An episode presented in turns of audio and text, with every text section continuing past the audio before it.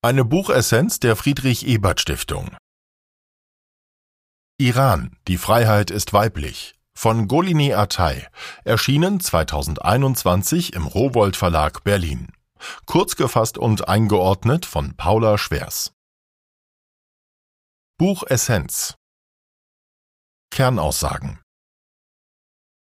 Golini Atay porträtiert in ihrem Buch die Entwicklung der iranischen Gesellschaft seit der Islamischen Revolution. Sie zeigt, welche Rolle oppositionelle Frauen beim Kampf für die Freiheit und für ihre Rechte in dieser Zeit gespielt haben und bis heute spielen. Hierfür hat Atay Interviews mit neun Frauen geführt, die teils in Iran, teils im Exil leben. Aus den Gesprächen nimmt sie folgende Erkenntnisse mit. Die Geschichte des Kampfes für Frauenrechte in Iran ist eng mit dem Kampf für Bürgerrechte im Allgemeinen und Minderheitenrechte im Besonderen sowie mit dem Thema soziale Gerechtigkeit verbunden. Die Frauenbewegung bildet das Herz der Zivilgesellschaft. Diese Verknüpfung sollte bei Analysen immer mitgedacht werden. Mediale und politische Aufmerksamkeit für die Situation in Iran und für die Schicksale der Menschenrechtlerinnen unterstützt die Demonstrantinnen in ihrem Kampf. Zudem muss reale politische Verantwortung übernommen werden, zum Beispiel mit Hilfe des Weltrechtsprinzips, fordert die Autorin. Die westliche Berichterstattung nutzt oft Kategorien, um die Situation in Iran zu beschreiben, die nach Atais Überzeugung an der Realität vorbeigehen. Beispielsweise wird hinsichtlich der politischen Fraktionen oftmals weiterhin zwischen reformorientierten und reaktionären Machtgruppen unterschieden. Tatsächlich sind diese Kategorien aber überholt, da auch die vermeintlichen Reformer das bestehende Regime stützen, so ihre Erkenntnis aus den Gesprächen. Eine Unterstützung der sogenannten Reformer kann somit aus Sicht der engagierten Frauen nicht mehr zu einer Demokratisierung des Irans führen. Tatsächlich hätten die vermeintlichen Reformer dem Regime sogar über Jahrzehnte ermöglicht, dem Rest der Welt das Bild einer funktionierenden Demokratie mit vermeintlich echten Machtwechseln und freien Wahlen zu vermitteln. Das politische System des Irans ist auf der Unterdrückung der Frauen aufgebaut. Deshalb hat die Revolution der Frauen für Golini Atay auch das Potenzial, das Regime zu stürzen. Einordnung aus Sicht der sozialen Demokratie für politische Entscheidungsträgerinnen in Deutschland und anderen demokratischen Staaten ist es von zentraler Wichtigkeit, die Strategie des autokratischen Regimes in Iran zu verstehen. Diese besteht darin, die abflachende mediale und politische Aufmerksamkeit zur Durchsetzung ihrer politischen Ziele zu nutzen. Vor diesem Hintergrund ist es Atais Anliegen, den Widerständigen in Iran mit ihrem Buch eine Stimme zu geben und die Aufmerksamkeit für die Proteste und die Situation im Land auf einem hohen Niveau zu halten. Auch vor dem Hintergrund der aktuellen Debatte über feministische Außenpolitik stellt es einen aus Sicht der sozialen Demokratie wertvollen Beitrag dar. Buchautorin die in Teheran geborene Journalistin und Autorin Golini Atay war von 2006 bis 2008 für die ARD als Korrespondentin in Kairo und von 2013 bis 2018 in Moskau. Seit 2022 leitet sie das ZDF-Studio in Kairo. Atay wurde vielfach ausgezeichnet, unter anderem als Journalistin des Jahres 2014 mit dem Hans-Joachim Friedrichs-Preis und dem Peter Scholler-Tour-Preis sowie jüngst mit dem Marie-Juchatz-Frauenpreis für ihre Arbeit zur Gleichstellung von Mann und Frau.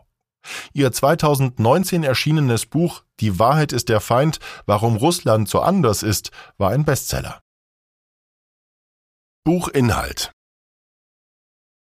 in sieben Kapiteln porträtiert Atay iranische Frauenrechtlerinnen und ihre Familien. Grundlage hierfür sind Interviews mit den Frauen, die sie zwischen Herbst 2020 und Sommer 2021 geführt hat, je nach Situation via Videochat, schriftlich oder persönlich vor Ort. Die porträtierten Frauen leben teils in Iran, teils im Exil in Belgien, den USA, Slowenien oder Kanada. Alle Protagonistinnen haben durch ihr Handeln Entwicklungen in der Gesellschaft angestoßen. Durch ihre persönlichen Schicksale sowie anhand wichtiger historischer Eckpunkte wird nachgezeichnet, wie das Mullah-Regime seit Jahrzehnten alle demokratischen Bestrebungen in Iran unterdrückt und wie die Bevölkerung unter der Verletzung elementarer Menschenrechte, Folter und Hinrichtungen leidet. Zugleich wird damit auch die Geschichte des Widerstands und insbesondere der Frauenbewegung in Iran erzählt. Die Auswirkungen des brutalen Regimes auf das Leben der Menschen in Iran werden deutlich und politische Verantwortungsübernahme wird eingefordert. Teil 1 1979 Zäsur für die Frauenrechte die historische Entwicklung bis und seit der Revolution von 1979 wird unter anderem anhand der Familiengeschichte von Fateme Seperi nachgezeichnet, der Tochter eines Mullers, die später eine international bekannte Aktivistin wurde. In der Pilgerstadt Mashhad im Osten des Irans aufgewachsen, erlebte sie in den Jahren vor der Revolution den Gegensatz zwischen den strengen Vorschriften ihres tiefreligiösen Vaters und dem vom Schah verordneten Modernisierungskurs am eigenen Leib. Sie, die ihren Ganzkörperschleier, den Chador, außerhalb des Hauses nie ablegen durfte, schaute sehnsüchtig den Mädchen auf ihrem Weg zur Schule nach. Anhand ihrer Geschichte wird deutlich, dass die verordneten Modernisierungen in vielen konservativ geprägten Familien zu einer inneren Entfremdung führten und sie eine Retraditionalisierung ersehnten. Tatsächlich trat diese auch ein. Die Revolution von 1979, von der sich viele Menschen ein Ende von Zensur, Folter und Hinrichtungen erhofften, brachte eine Zäsur für die Frauenrechte mit sich. Denn seit der Revolution ist der Iran ein islamischer Staat, der von der patriarchalischen Vorstellungswelt des Fiqh, der traditionellen islamischen Gesetzgebung geprägt ist. Unmittelbar nach der Machtübernahme durch den Revolutionsführer Ayatollah Khomeini wurde die Scharia wieder eingeführt, das islamische Recht, das sich auf theologische Auslegungen des Korans und Überlieferungen bezieht. Zwar regte sich schon vier Wochen nach dem Machtwechsel Widerstand gegen die neuen Machthaber, so protestierten seit dem 8. März 1979 viele Iranerinnen gegen Verhüllungszwang und Unterdrückung, doch ihre Bemühungen bleiben bis heute vergeblich. Die Scharia verbietet Frauen nicht nur die Ausübung verschiedener Berufe, etwa des Richteramts, sondern diskriminiert sie insbesondere in puncto Ehe und Familienrecht. Das progressive Gesetz zum Schutz der Familie von 1967 wurde außer Kraft gesetzt. Das Recht auf Scheidung und das Sorgerecht geschiedener Frauen für die Kinder wurden eingeschränkt. Außerdem wurde das Mindestalter für die Verheiratung von Mädchen zunächst auf 13, dann auf 9 Jahre herabgesetzt. Auch Fateme Seperi wurde mit 15 Jahren ohne ihre Zustimmung verheiratet. Ihr Ehemann war glühender Anhänger der jungen Islamischen Republik und verstarb 1982 im Ersten Golfkrieg. Die Erlebnisse, die für Fateme Seperi aus dem Dasein als junge Märtyrerwitwe folgten, sorgten für ihre endgültige Abkehr von dem iranischen Regime. Eine Auslegung des islamischen Rechts erlaubte es, ihr sowohl große Teile des Erbes ihres Mannes vorzuenthalten, als auch ihr das Recht auf die Erziehung ihres Kindes abzusprechen. Diese Erfahrungen führten, zusammen mit der Verhaftung ihres widerständigen Bruders dazu, dass sie künftig unter Einsatz ihrer Freiheit gegen das Regime und seine Führer kämpfte. Trotz zermürbender Gefängnisaufenthalte und Verfolgung setzt sie sich für eine Abschaffung der Islamischen Republik und für eine Demokratisierung des Irans ein. Teil 2 2009 Zerschlagung von Hoffnungen Illustriert durch die Biografie der Menschenrechtsaktivistin und Bloggerin Shiva Nazar Ahari porträtiert Atay die Zeit der zivilgesellschaftlichen Öffnung in Iran. Unter der Regierung des ersten Reformerpräsidenten Mohammad Khatami entstanden zwischen 1997 und 2005 zahlreiche neue Zeitungen. Anerkannte Nichtregierungsorganisationen formierten sich und Frauen gewannen mehr Freiheiten. Shiva Ahari, die heute im Exil in Ljubljana lebt, sah, wie sich die Gesichter der Frauen um sie herum veränderten. Plötzlich trugen ihre Cousinen Nagellack und schminkten ihre Lippen. Die Studentinnen lagen in den Aufnahmeprüfungen an den Universitäten erstmals vor ihren männlichen Mitbewerbern. Doch Khatami scheiterte bei der schrittweisen Öffnung des Irans. Schnell hatte er das konservativ geführte Parlament gegen sich. Die rechtliche Situation der Frauen wurde in seiner Amtszeit nicht entscheidend verbessert und auch viele andere Reformbestrebungen konnten nicht verwirklicht werden. Demonstrationen der Studentenbewegung gegen Einschränkungen der Pressefreiheit wurden 1999 brutal niedergeschlagen. Für Shiva Ahari führte dies zu ihrer Politisierung. Sie erkannte, dass der Reformerpräsident sich nicht hinter die progressiven Bewegungen stellte, sondern seine Augen vor der Gewalt verschloss. Als Bloggerin schrieb sie engagierte Berichte über politische Gefangene und wurde nach Protestaktionen selbst inhaftiert. Auch die enttäuschte Bevölkerung antwortete mit Resignation und Desinteresse an der Politik auf die gescheiterten Reformen. Die Wahlbeteiligung ging dramatisch zurück. 2005 folgte auf Khatami der für viele Iraner unbekannte Mahmoud Ahmadinejad, der die Frauenrechte massiv einschränkte und die sogenannte Sittenpolizei einführte, die unter anderem über die Einhaltung der Kleidervorschriften wacht.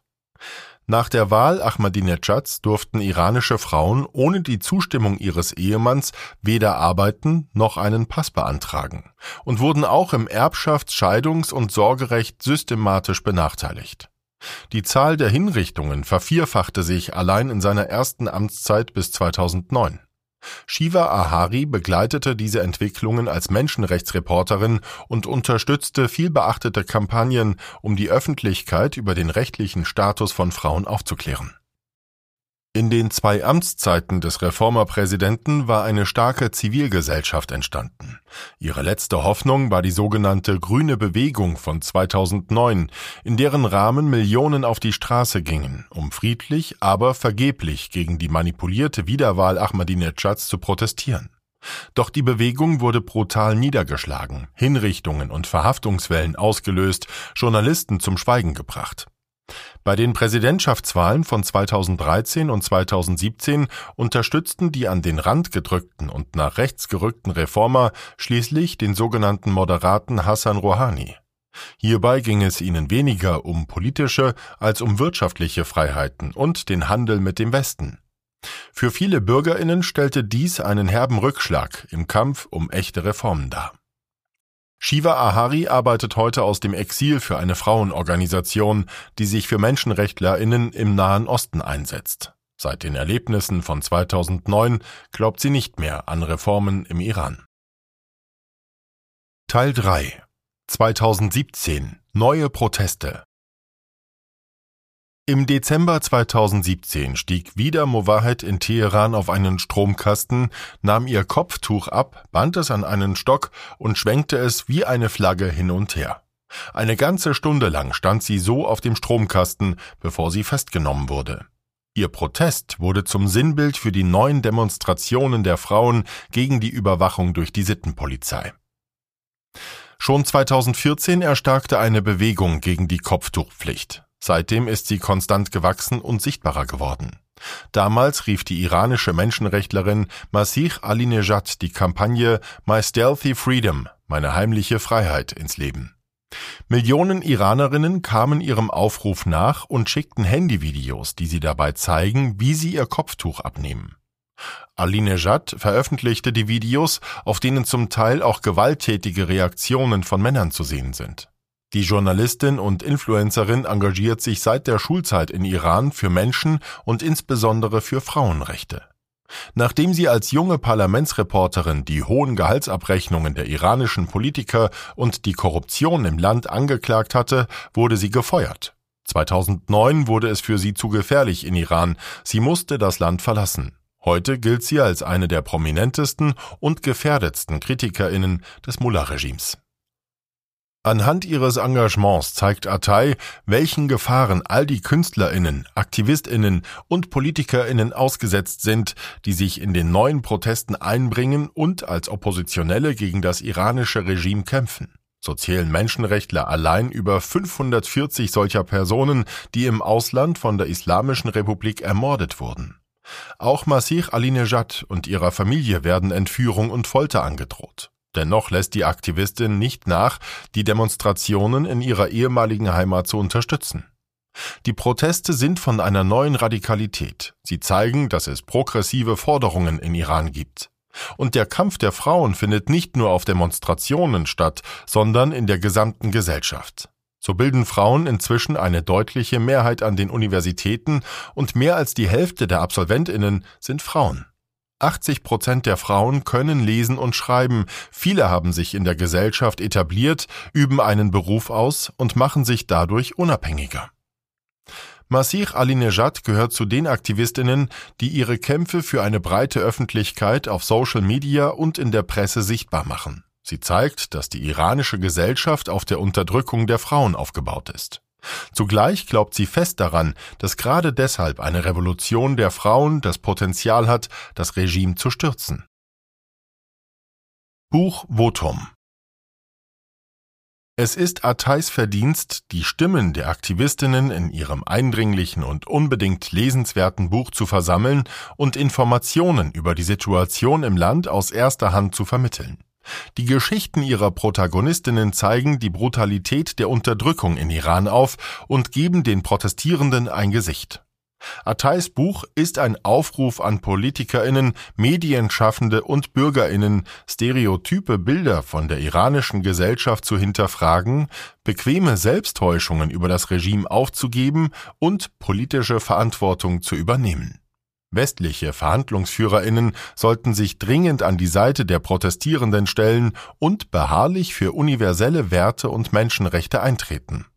Ihnen stehen dafür die Mittel der Vereinten Nationen und das Weltrechtsprinzip zur Verfügung, das es ermöglicht, schwere Verbrechen auch im Ausland zu verfolgen.